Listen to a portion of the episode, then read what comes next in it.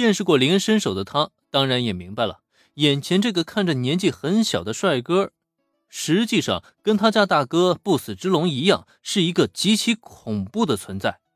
短短一瞬间，他的脑中就想到了一个可能性：难道大哥已经被眼前这人给收服了吗？虽然感觉有些不可思议，但这人既救过大嫂，战斗力也绝对不会逊于大哥的，所以这种事情呢，还是真的极有可能发生的。大哥大，我是大哥的小弟赤公雅，从今天开始，还请大哥您多多指教。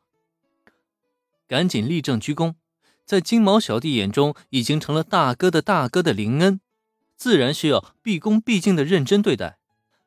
可对此，林恩却只能表情僵硬的抽了抽嘴角。之前的大哥还不算，现在竟然变成了大哥大了。下意识将目光投向到佐藤美和子身上。结果，全程目睹这一幕的美女警部补竟然偷偷的笑出了声音来，这也太过分了吧！呃，赤宫雅是吧？收集情报辛苦了，这是你的辛苦费，你先回去好好休息吧。十分无奈的揉了揉太阳穴之后，林恩掏出了两张万元大钞，递给到面前的小弟。他是不准备解释了，因为根本就解释不过来。至于这钱嘛。他也主要是不想让人家白跑这个腿，两万块说多也不多，可说少也不少。双手有些颤抖的接过这两张万元大钞，金毛小弟赤宫雅双眼顿时亮了起来，这可是大哥大的奖励啊，他当然不能拒绝了。不过回家休息这可不行啊！非常感谢大哥大的奖励，但是我不辛苦。如果大哥大决定进攻泽田组，我愿意担任先锋。哪怕拼掉这条命，也一定不会让大哥大失望的。哎，阿龙，你去把情况跟你小弟说一说。佐藤小姐，咱们来商量一下下一步计划。林恩可没打算跟这家伙浪费时间，朝着不死之龙使了一个眼神，他自家小弟啊，让他自己处理。林恩就拉着佐藤美和子开始查看刚刚到手的情报。虽然这个赤宫雅人比较犯二。可情报收集的工作却做得还不错，有关冲野洋子事务所的社长以及他上属的极道组织情报，已经全部调查了个清清楚楚、明明白白。原来如此，这个泽田组其实只是挂靠在大型组织下面的附庸组织而已，而且也并不是特别受重视。只是最近冲野洋子异军突起，在娱乐圈站稳脚跟。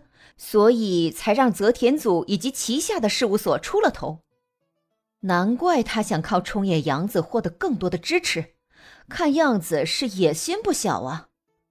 不过这个泽田组涉及的竟然不只是偶像业务，竟然还有非法 DV 拍摄以及违禁品的贩卖，这可是法律明文禁止的吧？如果这些爆出去，绝对够他喝上一壶了。极道里的一些内幕，或许警视厅那边还不知情，可同行们却个个门清啊！这也是林恩找来不死之龙帮忙的最主要原因。事实上也证明了林恩的做法完全没错。仅是金毛小弟赤宫雅就给他送上了这么一份大礼，相信等到真把人抓住以后，便必定会给大家带来更大的惊喜。看完这些资料，佐藤美和子的眉头就一直没有舒展开过。这个泽田组的胆子要比想象中的更大，但越是如此，这样狡猾的家伙就越不是会轻易被抓到马脚的。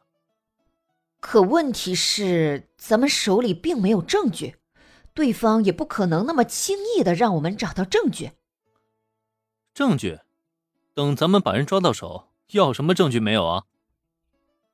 抓人？你的意思是说……等等，且不说你这么做是否违法。关键，咱们现在也不知道人家究竟在哪里啊！我觉得这件事还是先上报上去，等我的同事查清证据后再动手也不迟。职业的限制让佐藤美和子第一时间想到的就是找齐证据，可反观林恩呢，他却冷冷一笑，压根就没打算走那些没有用的流程。看到林恩的反应，佐藤美和子顿时一惊，连忙想要劝阻。却见这时候林已经拿出了手机来。等查清证据，恐怕那时候黄花菜都凉了。不就是要找人吗？接下来就看我的吧。对于林而言，想要找个人，实在是再简单不过的一件事情了。借用手机做掩护，利用黑科技目标定位仪再进行搜索，仅是片刻过后，目标的位置就出现在他的手机地图上了。瞧，这不是找到了吗？